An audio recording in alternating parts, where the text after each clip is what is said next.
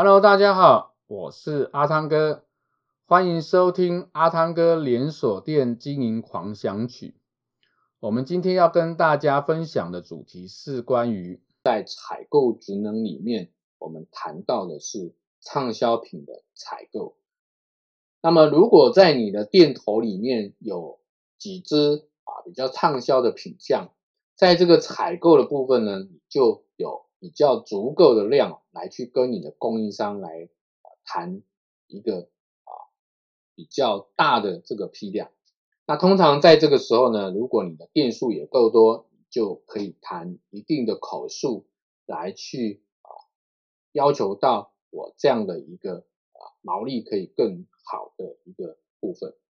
那当然，如果你的店家是啊店数比较少，甚至只有单店的情况下。其实你就可以跟他谈的是一个呃比较属于呃进阶式的这种啊门槛，比如说我今天一年达到三十万，我的毛利是多少？我达到四十万，我的毛利是多少？我达到呃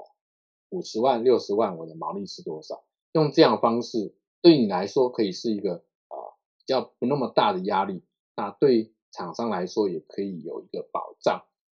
那当然，如果你的量又大到你甚至觉得你可以来去要求厂商帮你做 OEM 的这样的一部分啊，这也是可行的，因为这表示在你的店家里面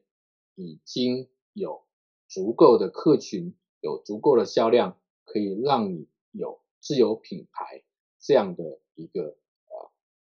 商品结构，那么。你就可以来进行这样的一个部分，慢慢的把原来的这些顾客转移到你的这一支 OEM 的商品，来去提升你整体的销量。那这是在呃我们做采购进行畅销品采购的这个部分，你必须得考量的一个